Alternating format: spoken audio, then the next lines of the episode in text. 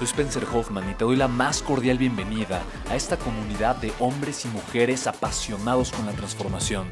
Y es que sabemos que así tiene que ser la vida, habiendo tantos con la mente confundida y plomo en el corazón, desperdiciando su potencial y dejando su vida para después, para nunca.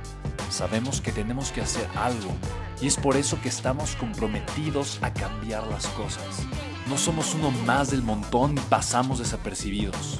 No le hacemos caso al miedo ni huimos del dolor de pagar el precio. Y sobre todo, no cargamos con el pasado ni con el arrepentimiento porque vivimos en el presente. Creemos en la grandeza y la creamos. Creemos en quienes lideran con su inteligencia y su pasión y en quienes construyen un imperio con su potencial a pesar de venir de la nada.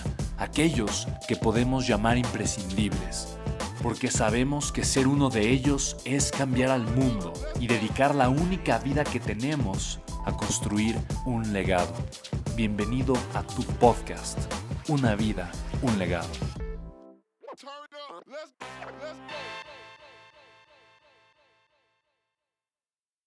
Hay una historia hermosa. Mi abuela creció en una reserva natural que había comprado mi bisabuelo.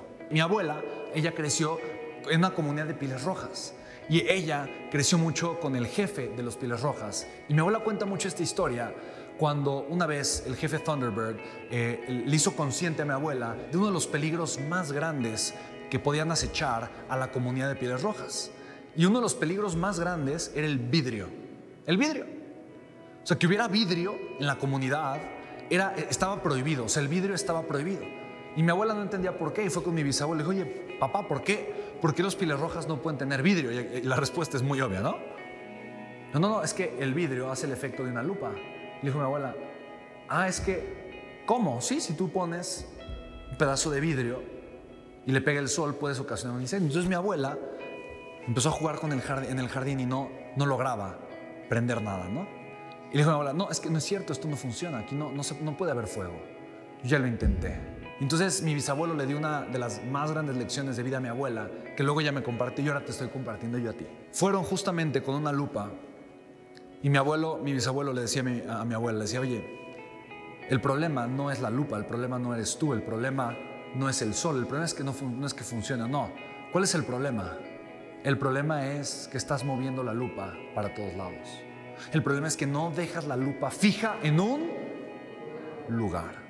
Esto es una extraordinaria y maravillosa lección, porque yo lo, yo lo veo.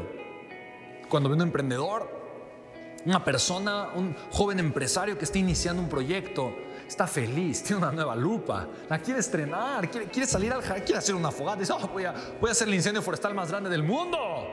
Y sale corriendo con la lupa y dice, no es que esta lupa sí es maravillosa, y la pone encima de una piedra. Y se espera, y se espera, y entonces dice, no, es que no funciona. Y luego la pone encima de un tronco y se espera y se espera, pero pasan unas nubes y dice, no, esto no funciona. Y luego va y la pone encima de un charco. Y se espera, se espera y luego dice, no, aquí no funciona. Si te das cuenta, lo primero que tienes que hacer con tu lupa es ponerla en el lugar correcto.